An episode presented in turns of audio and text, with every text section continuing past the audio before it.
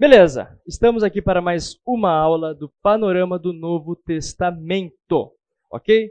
Então, semana passada vocês viram 1 e 2 Coríntios.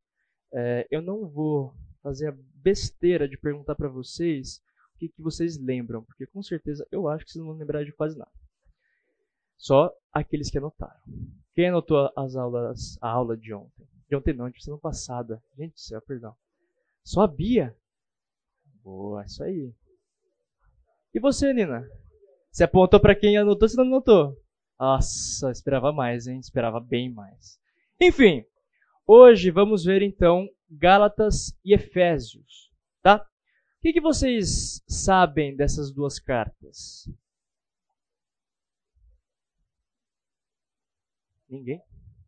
Paulo escreveu. Tá certo isso? Paulo escreveu as cartas de Gálatas e Efésios? Eu quero ver você, gente. Vamos lá, vamos lá. Sim ou não? Sim, tá bom, é isso aí. Valeu, Tiago. Isso aí, muito bom. O que mais? O que a carta aos Gálatas fala? Basicamente. Ninguém? Hoje eu pensei. Mano, esperava que você soubesse, cara. E os Efésios? Vai, gente, tem um monte de, de versículo famoso em Efésios, gente, pelo amor de Deus. Vai, me fala um. Unidade. que mais? Salvo pela fé, não por obras. Ok.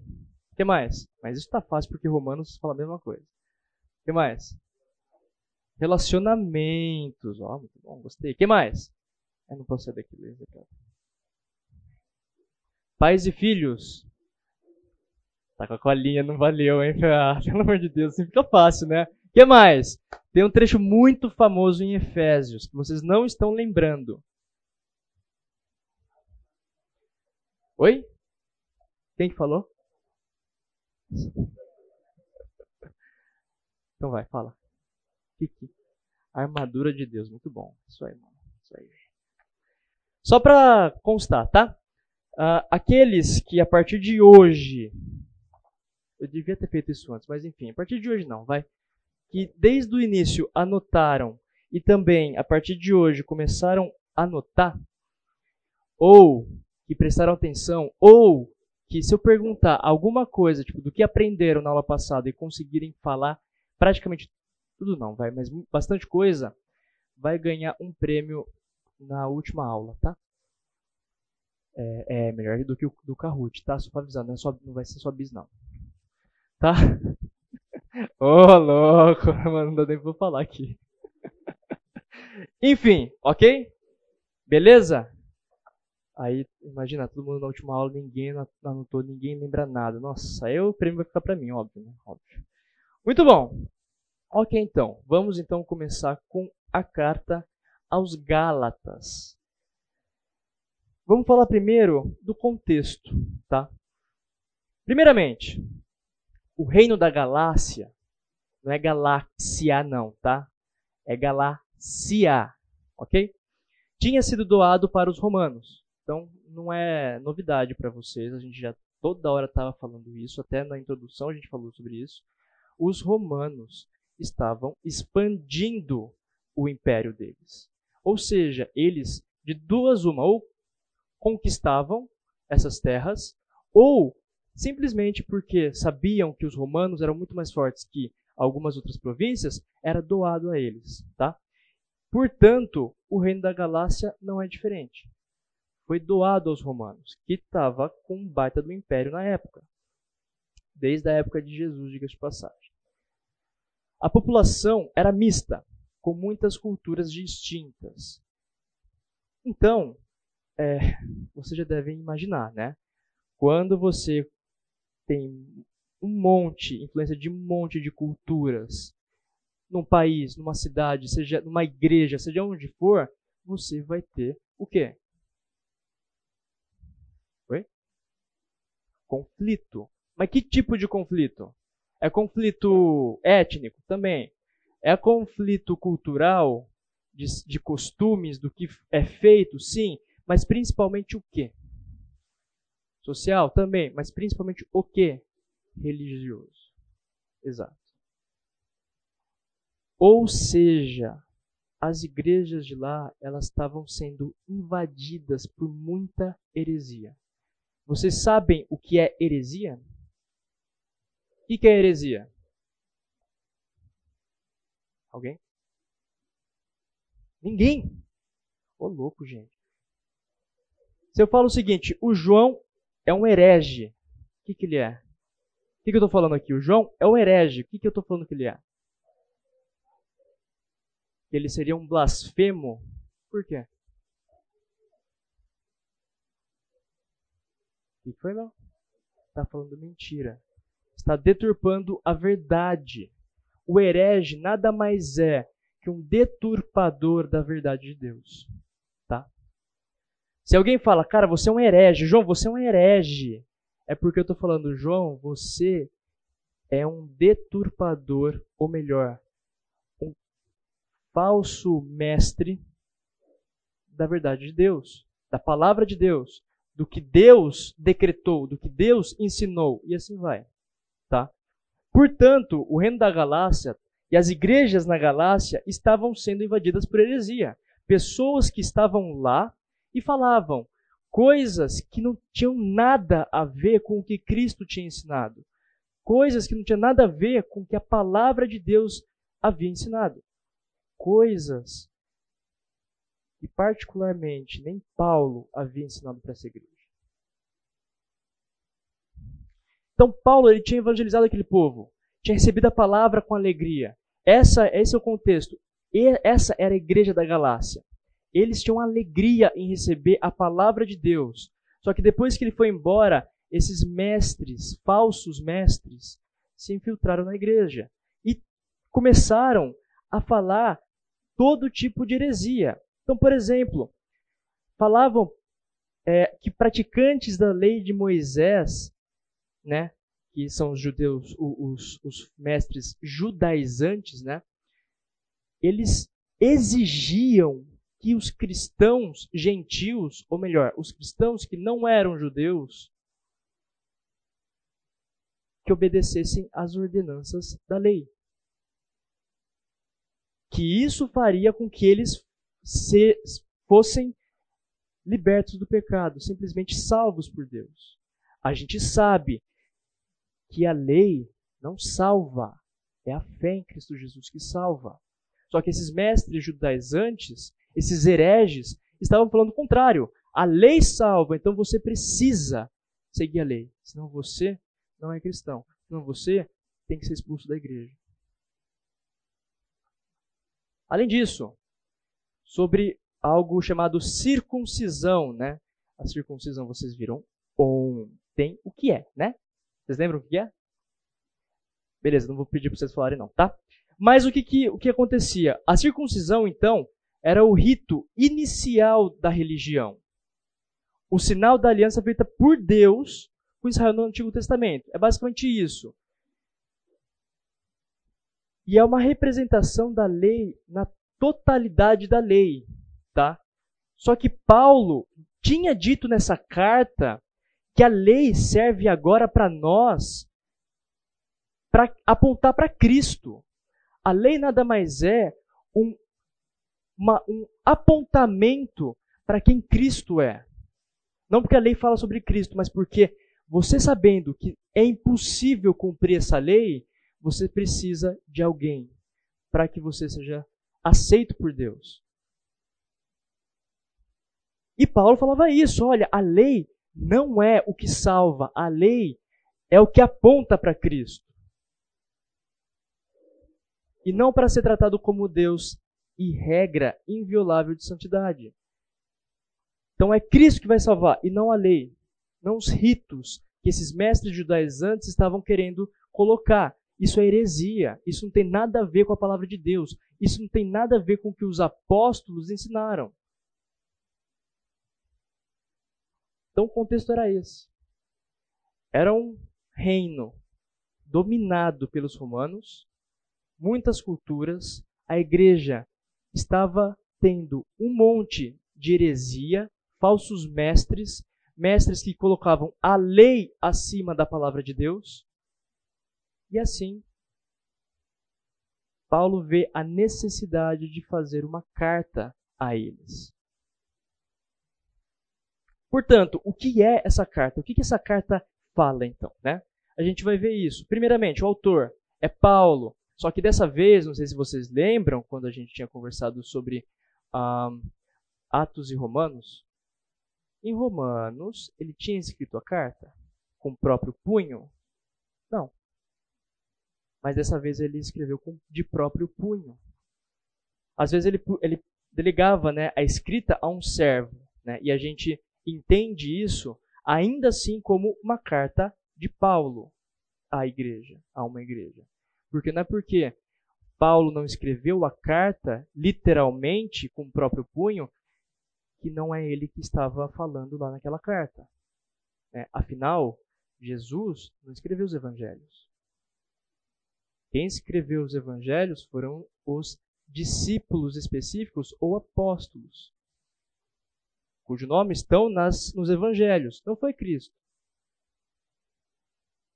Então, Paulo escreveu Romanos. Ele não escreveu de próprio punho, mas ele delegou a alguém a escrita. Aqui não, aqui ele escreveu de próprio punho. Talvez isso são, são especulações, talvez porque a, a urgência era tão grande, mas tão grande de escrever uma carta de exortação ou para realmente ser firme, que ele preferiu que ele mesmo escrevesse, para que não houvesse deturpação na escrita. Talvez. Portanto, Paulo, com seu próprio punho, escreveu a carta aos Gálatas. Além disso, o verso-chave é Gálatas 2,20. Quem pode ler para mim?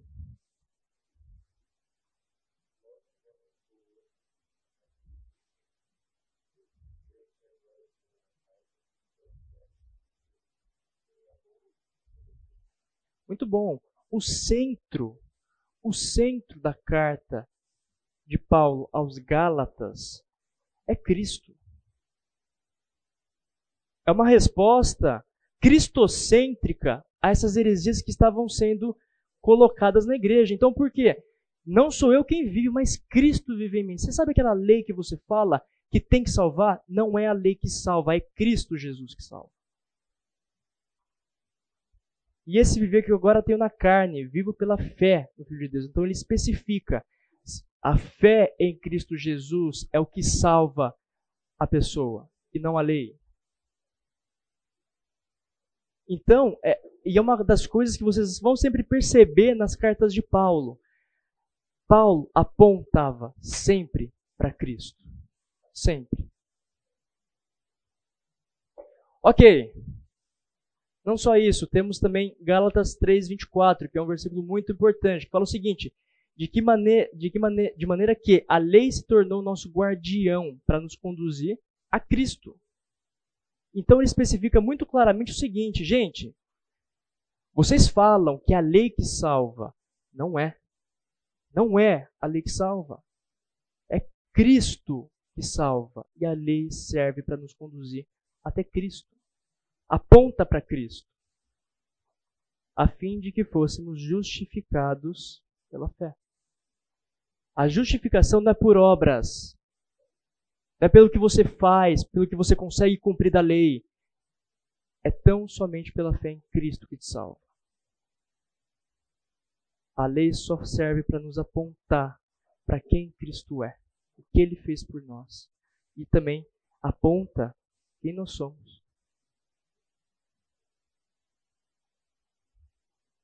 Portanto, então, verso-chave, Gálatas 2.20, outro que é importante, 3.24, também é importante. Mas, vamos sempre fazer aquela frase-chave, propósito, assim vai, tá? Então, a frase-chave é a liberdade em Cristo. Então, a, a, basicamente, Paulo, ele, ele argumenta de que nós somos livres por Cristo. Nós somos libertos do pecado e por causa disso nós não somos mais escravos do mesmo, mas de Cristo. Somos libertos. O verso, que é uma pequena frase para vocês ter, conseguirem entender o que, o que traz né, esse, esse, essa carta. Então Gálatas proclama a liberdade do pecado, pela graça e não pela lei, como muitos têm pensado. Então, gente, a gente precisa seguir a lei. Não, não é a lei. A lei não nos liberta do pecado, pelo contrário, só faz a gente ver que nós somos extremamente incapazes, totalmente incapazes de cumprir essa lei.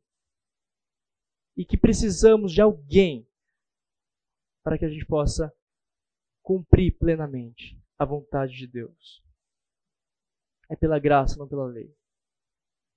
E o propósito, levar os cristãos gálatas de volta ao desfrute total da sua liberdade, ao reivindicar a origem, a autoridade divina para o evangelho da graça, denunciando o cristianismo judaizado como um evangelho falso e encorajando santidade e amor induzidos pelo Espírito. Gente, isso é importantíssimo. Quanto a gente não vê pastores ou pessoas que são líderes de ministério, de louvor, de seja lá o que for na igreja, que reivindicam autoridade. Primeiramente, pessoa, tem pessoas que simplesmente vão louvar a Deus, orar a Deus, e na oração eles estão orando: Senhor, eu exijo que você me dê aquele carro XYZ. Eu exijo que o Senhor venha curar tal pessoa. Gente, que tipo de cristianismo é esse? Eu exijo de Deus algo que eu quero pelo meu bel prazer? Não. Nós não temos o, poder de exigir nada, nem a autoridade, muito menos o dever de exigir nada de Deus. É Deus quem exige algo da gente, não nós dele. Nós somos criatura, ele é o Criador e não o contrário. Isso é fruto de uma mente que acha que é inteligente o suficiente para conhecer quem é Deus e conhece tão mal que pensa que Deus é o seu escravo e não o contrário. Mas no, no, na realidade, quem é o escravo aqui somos nós. É essa pessoa. Quem é capaz de nos tirar do pecado que nós somos presos, escravos, é o Senhor, não nós. Tem pessoas que se chamam, por exemplo, de apóstolos de Cristo. Gente, isso é heresia na cara dura. Porque ninguém, além dos apóstolos colocados por Cristo, ou melhor, que viram a Cristo e foram chamados por Cristo para que pudesse sempre estar tá escrevendo, estar tá documentando a palavra dele, inspirados por Deus, pessoas que não têm nada a ver com isso têm se chamado de apóstolos. Hoje em dia, principalmente. E levam o evangelho para um buraco, se colocando até acima de Jesus. Por exemplo, tem uma figura muito famosa, que é o tal do apóstolo Valdomiro. Esse cara, ele simplesmente fala que ninguém pode mexer, que foi revelado isso a ele, né? Porque os esses apóstolos têm revelação toda hora, né, de Deus. Mas ele fala que ninguém pode mexer com a vida do profeta de Deus. Ou melhor, ele mesmo, né? Senão, vai sofrer as consequências ou até morrer.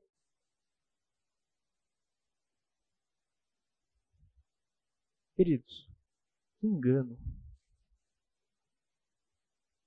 Ninguém pode mexer com a vida do apóstolo do Senhor, do profeta de Deus. Quem é ele para se chamar de profeta? Quem é ele para receber esse tipo de revelação de Deus? Esse é um, é um típico falso mestre. Típico. Isso é uma forma de cristianismo judaizante. Por quê? Porque é um falso evangelho. Isso daqui é um falso mestre, porque ele não está pregando o evangelho de Deus. Ele não está pregando que simplesmente é pela fé em Cristo Jesus que você é salvo. Ele está pregando que ele tem poder. Que ele tem revelação de Deus. Eles olham para si mesmos, não para a cruz de Cristo. Isso é terrível. Terrível. Quem pode abrir aí em Gálatas 3:1?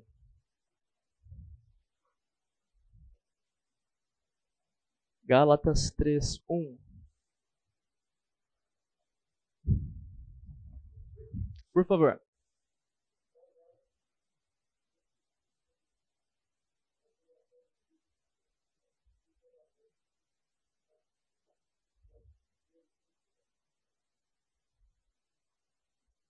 Muito bom. Paulo aqui fala, ó oh, Gálatas, o que? Tipo assim, cara, o que vocês estão fazendo? Eu preguei para vocês claramente que é a cruz de Cristo que importa, que é Ele que importa e não vocês. E não o falso mestre que fala que tem poder para curar, para fazer o que for, que recebe revelação de Deus, do próprio Deus, de, nele, para que ele possa pregar. É a cruz de Cristo que importa, não são vocês. Não é essa, essa falsa doutrina que tem sido pregada para vocês. O que, que vocês estão fazendo então com o evangelho que eu ensinei para vocês? Basicamente, essa é a tônica da carta aos Gálatas. Exortação firme. Ao ponto do próprio Paulo sentindo a necessidade de escrever de próprio punho. Ó Gálatas, o que vocês estão fazendo com o que eu preguei para vocês? Eu preguei claramente. Vocês estão deturpando a palavra de Deus. O que é que vocês estão fazendo?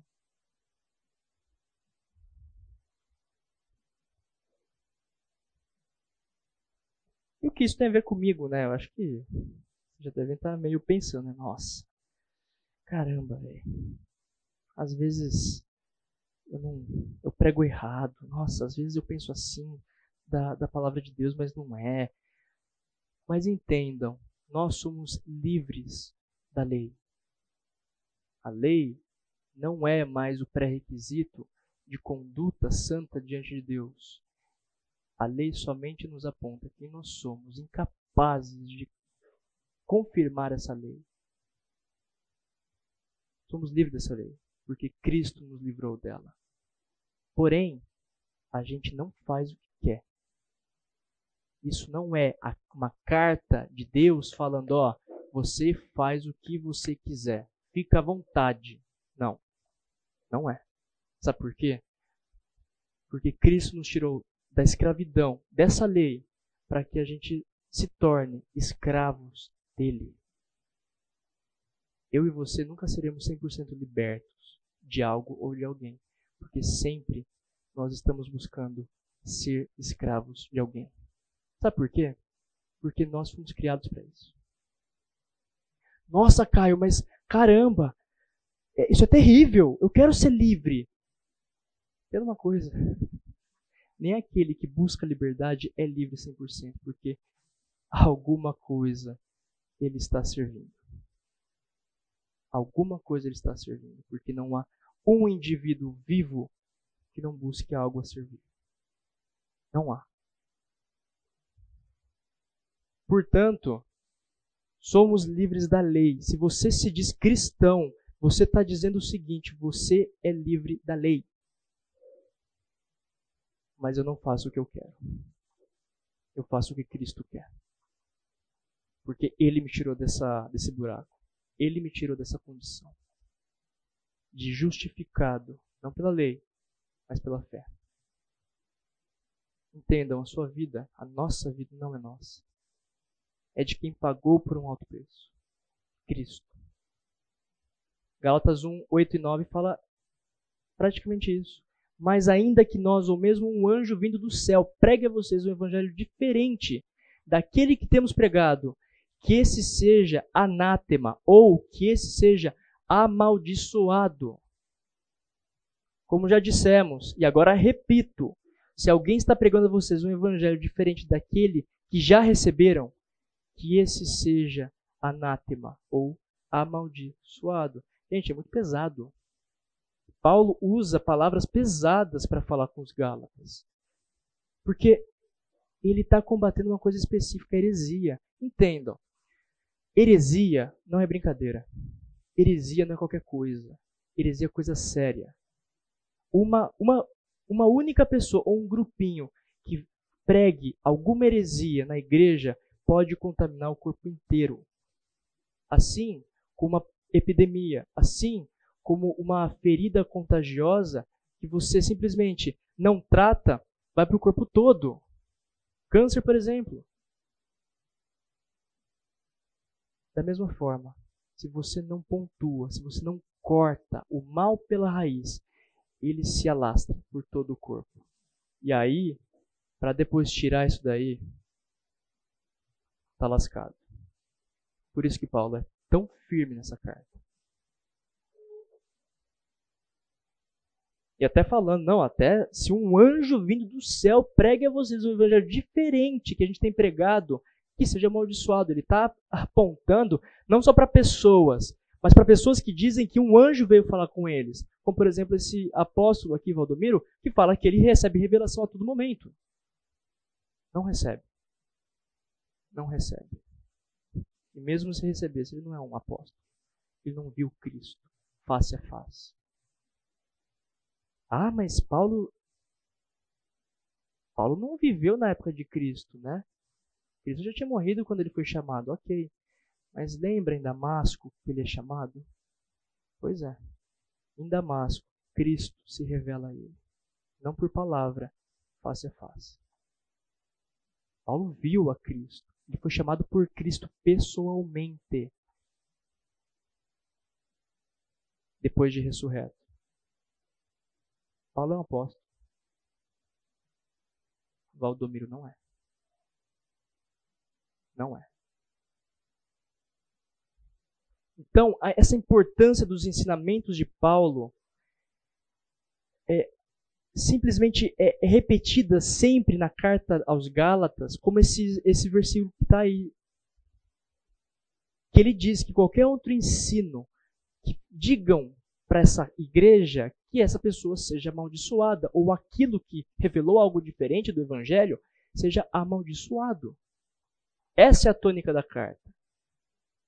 E a questão é, como é que nós então tratamos com essas questões? Primeiro, tem heresia, tem que cortar. Tem que cortar.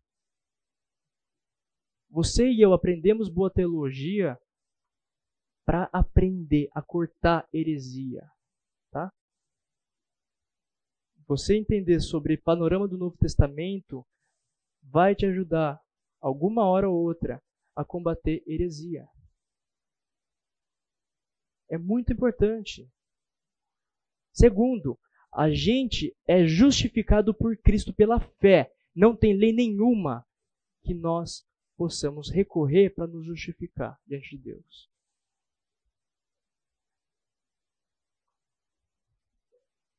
Portanto, como que você trata do Evangelho? Como que você trata das coisas de Deus especificamente? Você tem tratado como, de fato, algo importante para a sua vida? Ou não? Ou é algo, ah, passageiro de boa e é isso aí? Isso é muito importante para o nosso entendimento e para a gente poder agir de forma certa, correta diante de Deus. Hoje a gente continua, agora né, a gente continua com a carta aos Efésios, tá bom? Então, da mesma forma, a gente vai falar do contexto, o que a carta fala, quem escreveu, que você já sabe, né? Mas enfim, vale sempre a gente lembrar. E por que, que isso é importante para nós hoje, tá bom? Vamos lá, o contexto é o seguinte: o início da igreja de Éfeso pode ter sido resultado do ministério de Apolo. Isso a gente vê em Atos 18, tá?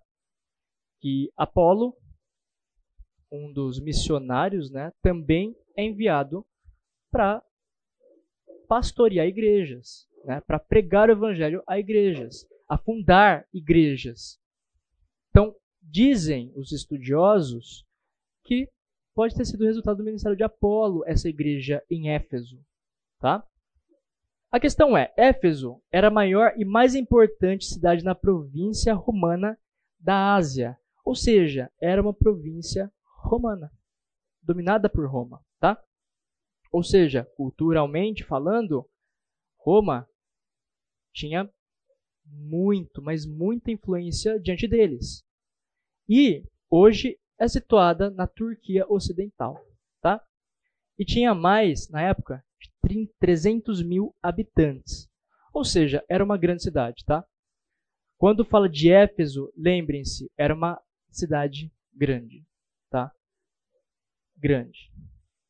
E também, por ser uma cidade grande, por ser uma colônia romana, tinha também a cultura impregnada romana. Por exemplo, tinha um, de, uma, um templo dedicado à deusa Ártemis.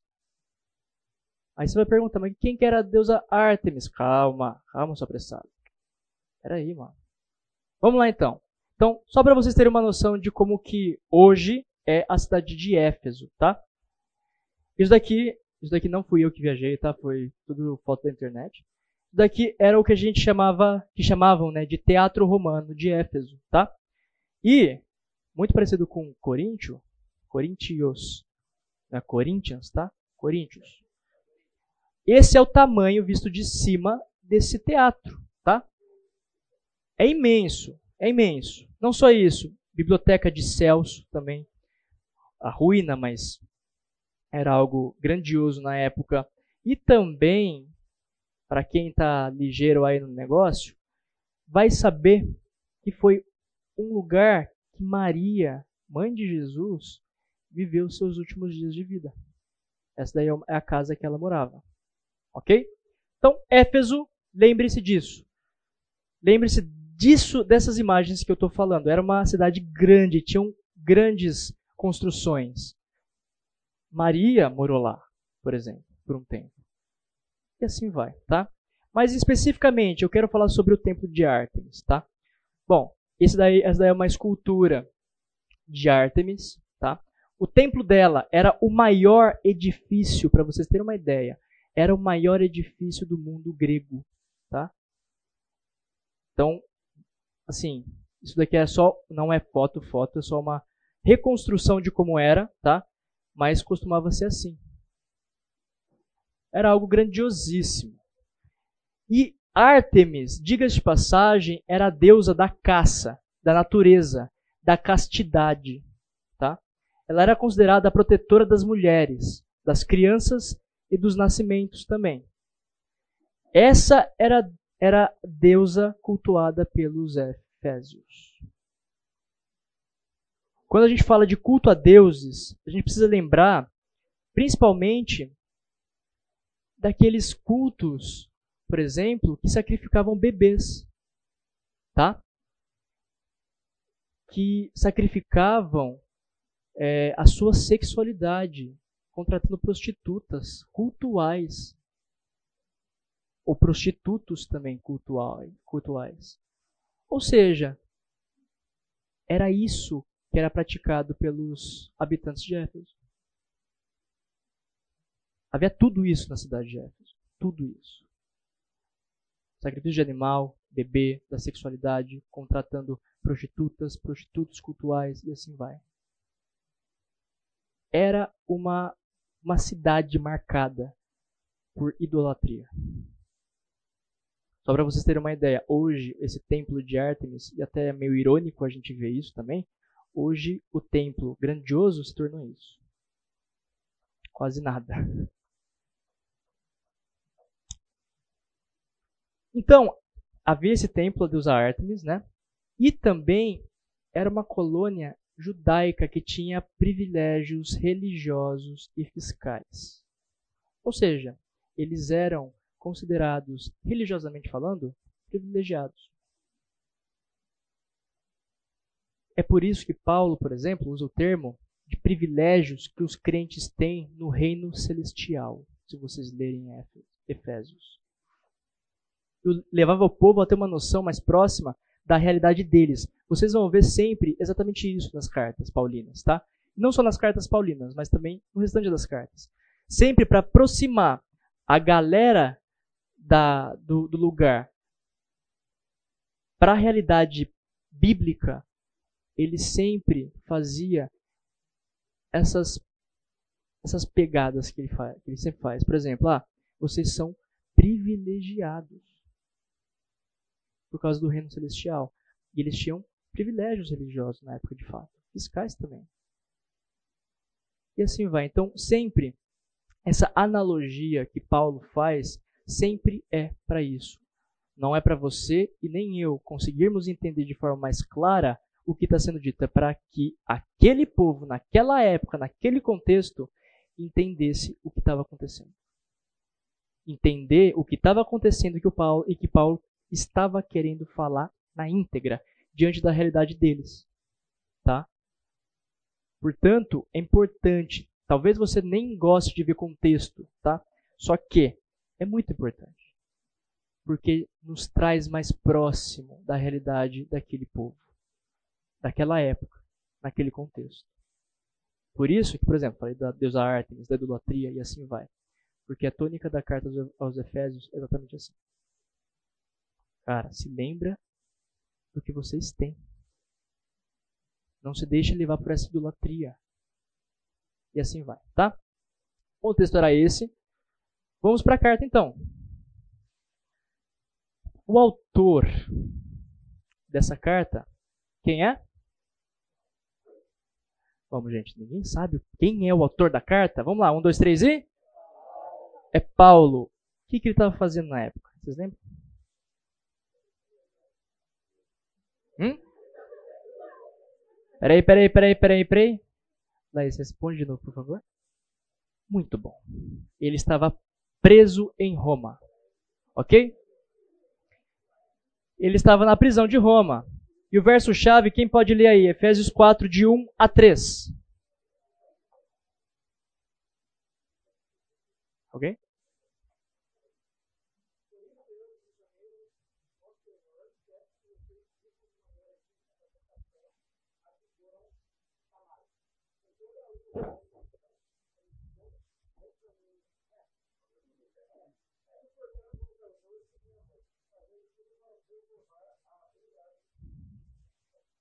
Muito bom.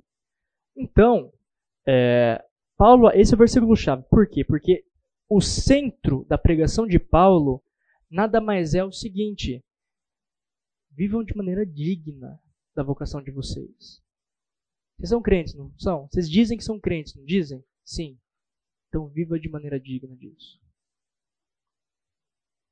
Porque vocês foram chamados para isso. Não é porque vocês quiseram, porque até se vocês quisessem, por si só, não iam ter. É porque Cristo chamou vocês. Então viva de maneira digna. E reforça com humildade, mansidão, com paciência ou também longanimidade, longanimidade, perdão, suportando os outros em amor, fazendo tudo para preservar a unidade do espírito no vínculo da paz. Então, isso daqui descreve uma igreja? Primeiro, viver de maneira digna da vocação do que fomos chamados. Segundo, ter humildade, mansidão, paciência. Outra coisa, suportar uns aos outros em amor. Como é difícil fazer algo do tipo. E depois, preservar a unidade do espírito. Muito bom, esse é o versículo-chave, né? Então, Efésios exalta a nossa alta posição em Cristo Jesus, tá? A frase-chave é andando em Cristo.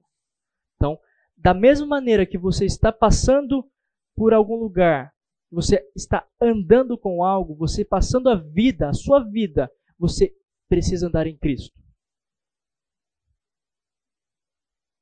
O verso, andar de modo digno da nossa vocação. Não é qualquer andar. Não é só falar, ah, eu ando em Cristo. Não. É de modo digno da vocação a que fomos chamados. Não é qualquer coisa. Afinal, Deus não aceita qualquer coisa, tá? Ele tem extrema seriedade em nos salvar, mas também tem extrema seriedade em julgar os nossos pecados. Não é à toa que, no fim das contas, quando a gente for dessa para melhor e se juntar ao Senhor com Ele, Ele vai nos julgar. Por quê? Porque Ele é o justo juiz. Por causa disso, a gente deve andar de modo digno da nossa vocação. E o propósito? Encorajar o desfrute da posição privilegiada da igreja em Cristo. Ou seja, ele encoraja que a igreja, tendo uma posição privilegiada, ou seja, que foi chamado por Deus. Isso é uma posição privilegiada, porque não é qualquer coisa, não é qualquer pessoa que chamou, é o próprio Deus que chamou. Então, por causa disso, e também aplicar na vida cotidiana. Ou seja, o que você aprende não é só para você. É para que você possa aplicar na sua vida, no mundo em que vivemos hoje. Então, entendam, essa carta, Paulo, ele é impessoal. Ele não deixa claro Tipo, que ele simplesmente está se tratando de uma pessoa específica ou ou quais pessoas ele está se tratando. Ele é impessoal, ele trata da igreja de Cristo como um todo. Ele não está falando, ó oh, Efésios, não. Cristão no mundo inteiro. A igreja de Cristo no mundo inteiro, resgatados por Cristo, são chamados pelo próprio Cristo. Para que andem de maneira digna da vocação que foram chamados. Se você se diz cristão, isso daqui deve ser pesado para você. Isso daqui deve pesar muito forte em você, porque não é qualquer aplicação. É a aplicação correta do que Deus quer na nossa vida. Tudo que está ali fala da ilimitada graça de Deus, que foi estendida em favor dos santos, de nós de nós que fomos resgatados. E tanto que nos três primeiros capítulos, a gente não vê nenhuma exortação. Está cheio de idolatria. Mas ele não começa exortando como foi em Gálatas. Fala, olha, gente, andem de maneira digna da vocação de vocês. Vocês estão vendo um monte de idolatria aí permeando a igreja. Vocês não são assim. Vocês têm que andar de maneira digna a que vocês foram chamados. Cristo resgatou vocês não é para que vocês vivam da maneira que vocês querem. É para viver da maneira digna que ele quer. Efésios 2, 4 a 7 fala isso. Mas Deus, sendo rico em misericórdia, por causa do grande amor com que nos amou, estando nós mortos em nossas transgressões, nos deu vida juntamente com Cristo. Pela graça vocês são salvos, e juntamente com Ele nos ressuscitou, e com Ele nos fez assentar nas regiões celestiais em Cristo Jesus. Deus fez isso para mostrar, nos tempos vindouros, a suprema riqueza da Sua graça, em bondade para conosco, em Cristo Jesus. Aqui, Paulo ressalta Deus fez por nós, quem Deus é. Deus é misericordioso. Ele é muito amoroso, a ponto de nos, de nos amar. Ele é misericordioso porque ele, mesmo a gente estando mortos nos nossos pecados, ele nos tira dessa vida. Ele nos dá uma vida, na verdade, porque morto não tem vida. É morto. Para Deus nós éramos mortos e Ele nos deu vida juntamente com Cristo. Ele nos ressuscitou, nos fez assentar nas regiões celestiais em Cristo Jesus. Gente, não é qualquer coisa. Se você acha que a sua fé se baseia em qualquer coisa, isso você não tem fé. Você se baseia numa mentira, então, porque tem muita coisa. Tem misericórdia de Deus para com você e comigo. Tem um grande amor que nós não merecíamos. Nós estávamos mortos. Morto não faz nada além de estar morto. Um defunto não vai falar oi para você na hora do, da cerimônia lá do de quando está morto. Não. Ele está lá, imóvel, inerte, porque está morto. Da mesma forma, nós, antes de Cristo, antes de Cristo nos resgatar, nos chamar, estávamos mortos, sem condições nenhumas para com, com Ele, para a gente poder ser justo diante de Deus. Nós éramos mortos. Isso é, isso é sério. Não é qualquer coisa. E é por causa disso que nós devemos andar de maneira digna. E Cristo nos chamou. E não só isso, não para por aí, porque se parasse por aí não faria sentido. Mas para que que ele fez tudo isso? Para que um dia fôssemos ressuscitados. Não nesse mundo, mas no mundo que há de vir, feito pelo próprio Senhor, perfeito. E não só, não só isso também.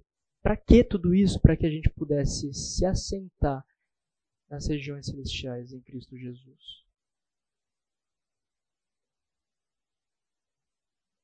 Entende? A sua fé não é algo supérfluo, tão simples assim. A sua fé traz uma recompensa muito rica. É triste ver pessoas que simplesmente levam uma vida aquém de Deus, que não está nem se importando com quem Deus é quando na verdade deveria agir pensando exatamente nisso.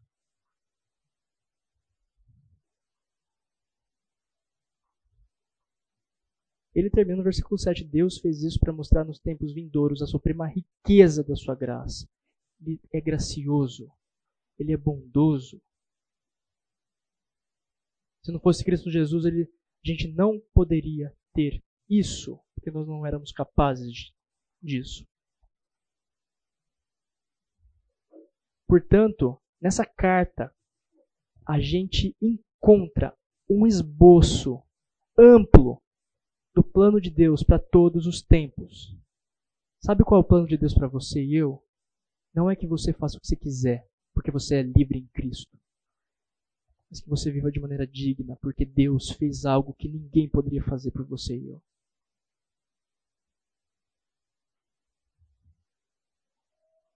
O que isso tem a ver comigo então?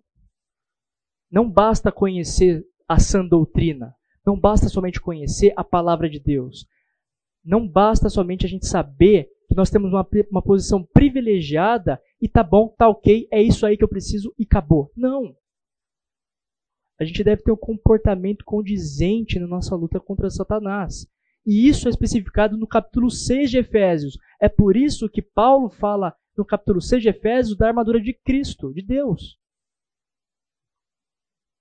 Porque nesse mundo nós temos uma possibilidade de viver de acordo com o que Cristo quer, com o que Deus demanda de nós. Nós temos a armadura de Cristo, de Deus, para que a gente se mantenha firmes das ciladas do diabo. E Efésios 5 também fala do trato do marido para com sua esposa, de relacionamento conjugal principalmente. Tem que amar a esposa de, uma, de forma sacrificial, como Cristo amou a igreja. A mulher, na época de igreja de passagem, era considerada inferior a escravo. E Paulo deixa claro que as mulheres são parte da igreja de Cristo. E o marido deve amar suas esposas. Assim como as esposas devem amar seu marido respeitando ele sendo auxiliadoras. E isso não é rebaixamento, tá? Pelo contrário. Se tem uma coisa que a Bíblia não faz é rebaixar a mulher. Pelo contrário. Ela eleva a mulher ao ponto de também ter a mesma, o mesmo chamamento que Salmos faz para Deus.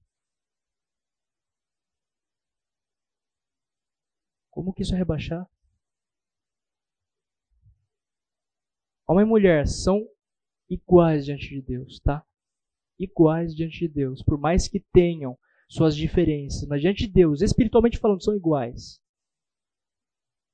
A única coisa que difere um do outro são as responsabilidades diante do Senhor que nós, homens, falo por mim, né?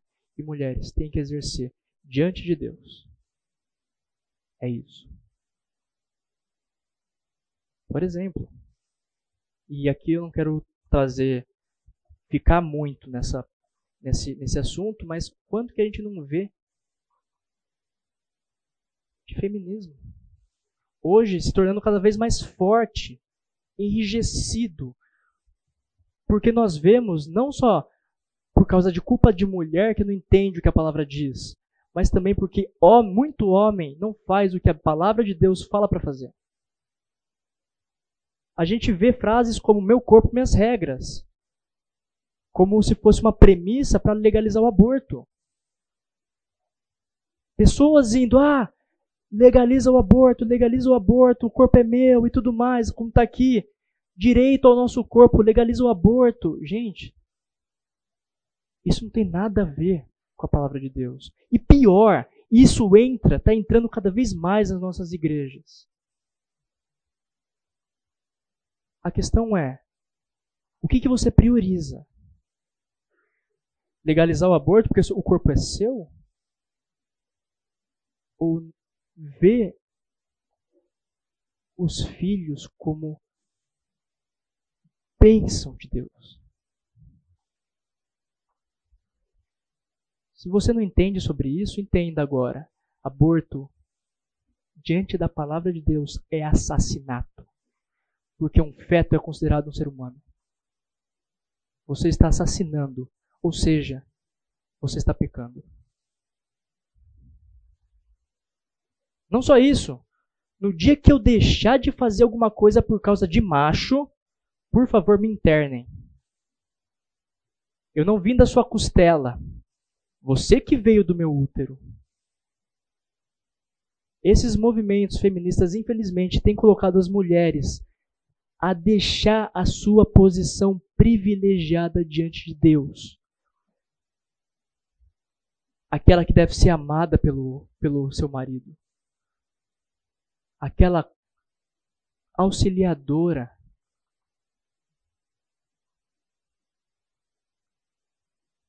que, que é amada pelo seu marido sacrificialmente, que deve ser protegida.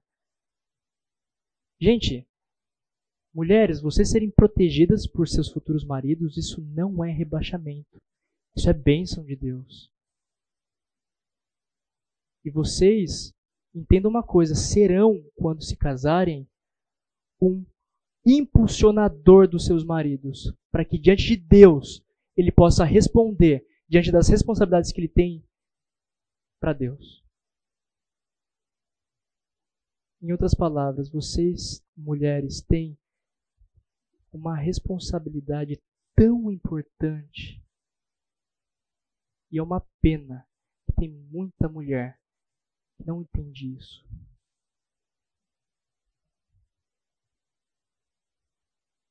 Vestir a armadura de Deus é estar submisso àquele que nos deu essa armadura, tá?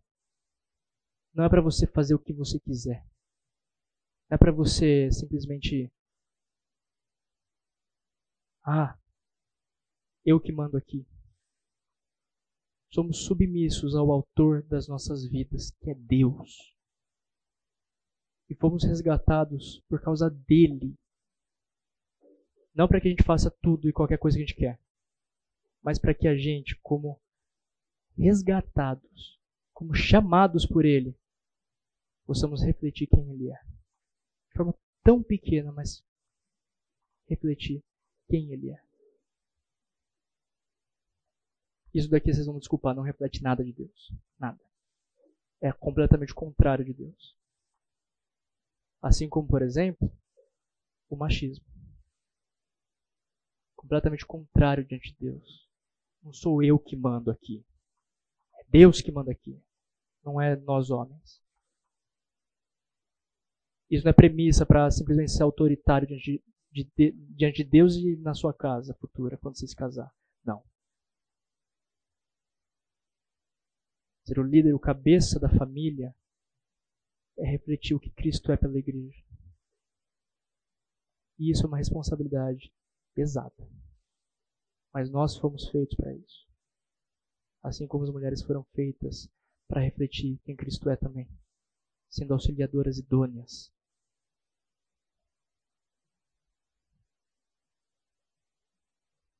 Efésios 2, 8 e 9 fala o seguinte: Porque pela graça vocês são salvos, mediante a fé. E isso não vem de vocês, é dom de Deus. Não de obras, para que ninguém se glorie. Lembre-se de uma coisa: nós somos salvos por causa da fé. Não ache você que o que você pode fazer diante de Deus vai te salvar, porque não vai. Não vai.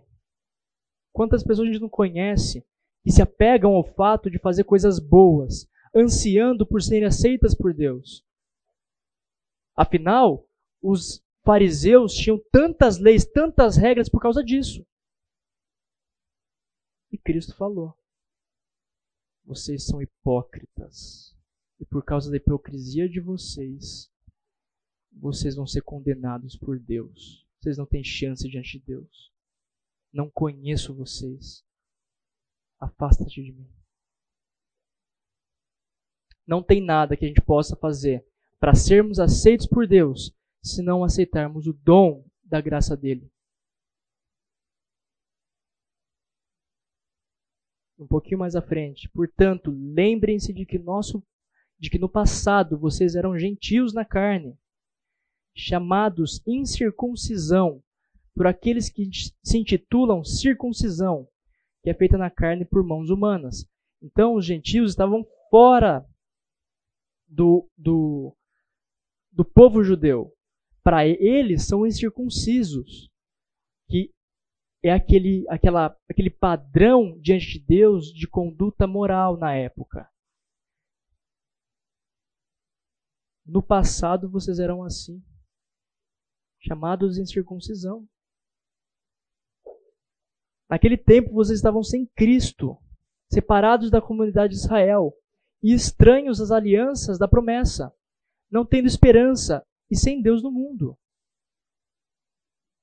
Mas agora em Cristo Jesus, vocês, que antes estavam longe, foram aproximados pelo sangue de Cristo. Isso daqui é para mim e para você, tá? Sabe por quê? Porque nós somos gentios diante de Deus. Nós não somos judeus. Nós não tínhamos Deus, porque a aliança era para com os judeus. Por causa de Cristo, ele nos reaproxima. Ele nos chama, nos escolhe a virmos até ele. E se e ter o prazer de ser cuidado por ele, de ter algo que nunca teríamos na vida.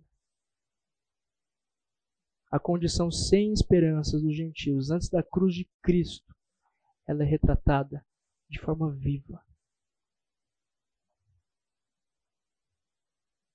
Você acha que sua fé é pouca coisa para você fazer o que quiser com ela, achando dono da sua vida, do que você professa ser cristão?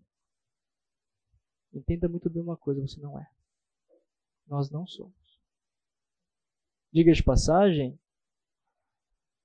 o que nós dizemos ser cristãos carrega um significado que se submete completamente a Cristo, porque nós somos pequenos Cristo. Somos Cristo de forma finita, de forma pequena. E a pergunta que eu deixo para vocês, e com isso eu vou finalizar: como vocês têm vivido a vida de vocês? Vocês têm condições de chegar a uma pessoa e falar: Olha, eu sirvo esse Deus. Sabe por quê? Porque eu vivo de maneira que honra esse Deus. Não sem pecado, Mas eu busco a todo momento viver de maneira digna da vocação que eu fui chamado, que não é pouca coisa. Não é pouca coisa. Portanto, como é que você está vivendo a sua vida?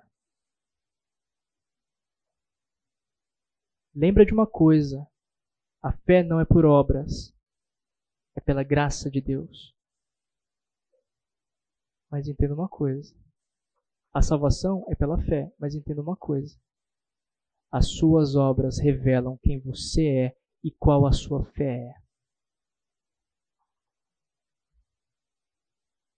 Se você mostra o andar correto, íntegro diante de Deus, se abstendo de ficar, por exemplo, de sexo antes do casamento, entre outras coisas. É isso aí. Se você está focado que isso é errado porque é pecado diante de Deus e por causa do seu amor por Deus, você se abstém dessas coisas, é isso aí. Você entendeu tudo. Mas se você sabe de tudo isso e tá nem aí para quem Deus é, você age de forma conforme os seus prazeres, de maneira que você quer, do jeito que quer, no tempo que você quer. Entenda uma coisa, você não entendeu porcaria nenhuma. Porcaria nenhuma. Você continua sendo um incircunciso, longe de Deus, distante da graça, vivendo uma vida pelo qual você não foi chamado. Por isso que cristã feminista está errado.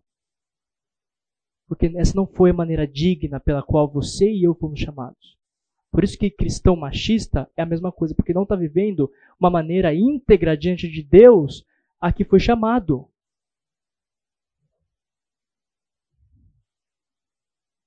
Nós somos chamados para honrar e glorificar esse Deus. Porque Ele nos chamou. E em gratidão a Ele a gente faz isso. Mais uma vez, como é que você trata isso diante de Deus na sua vida cotidiana? Perguntas? Comentários? Então tá bom, eu vou orar. Dúvidas posteriores, quando vocês forem ver os slides, estudar os slides, assim vai. Se estudarem, né? Podem me chamar no WhatsApp. Tá lá o número. Vamos orar para a gente finalizar. Senhor Deus, te louvamos, ó Pai, por esse dia. Te agradecemos porque a tua palavra é perfura até a alma, Pai. Te agradecemos porque nós fomos chamados pelo Senhor. Nós, independentemente do que a gente sente prazer, quer fazer, enfim, arranjando justificativas válidas para o nosso pecado, Senhor, que a gente possa lembrar que nós precisamos viver de maneira digna a que fomos chamados, ó Pai. Não é pouca coisa, não é coisa que é para ficar na estante guardada, não. Que é para ser vivida diariamente, Pai, diante do Senhor. Que em nossas vidas a gente possa refletir a tua palavra, o teu evangelho, Pai. Quem o Senhor é, o teu caráter. Para que possamos, no fim das contas, ó Pai, sermos aprovados pelo Senhor e poder ter o prazer de ser chamado teu filho muito obrigado por tudo, Pai, que a gente possa viver essa semana de acordo com o que a gente aprendeu hoje e possamos, ó Pai, nos preparar também para o acampamento, que possa ser muito bom também, ó Pai. É isso que eu oro. Em nome de Jesus. Amém.